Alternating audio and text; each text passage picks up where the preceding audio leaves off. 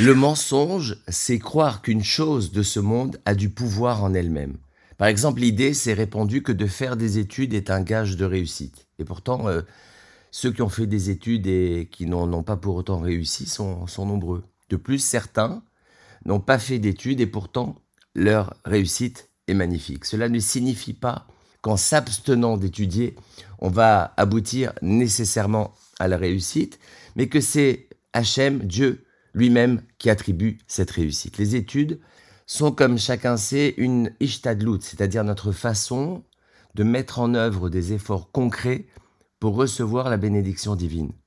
Mais elle représente un moyen comme un autre de recevoir cette bénédiction. Certains réussissent par le vecteur étudiant, d'autres par le vecteur autodidacte. Peu importe le moyen qu'on utilise pour obtenir une chose ou atteindre un but, il est nécessaire de connecter ses efforts au divin. Croire dans la théorie de la cause à effet, c'est être un, esclave.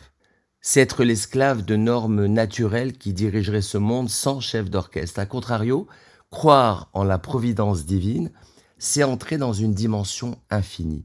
La valeur numérique du tétragramme est de 26. Lorsqu'on calcule chaque valeur numérique de ces lettres au carré, on obtient le mot Makom, le nom d'Hachem signifiant l'endroit, c'est-à-dire l'omniprésent. La présence d'Hachem dans ce monde est absolument totale.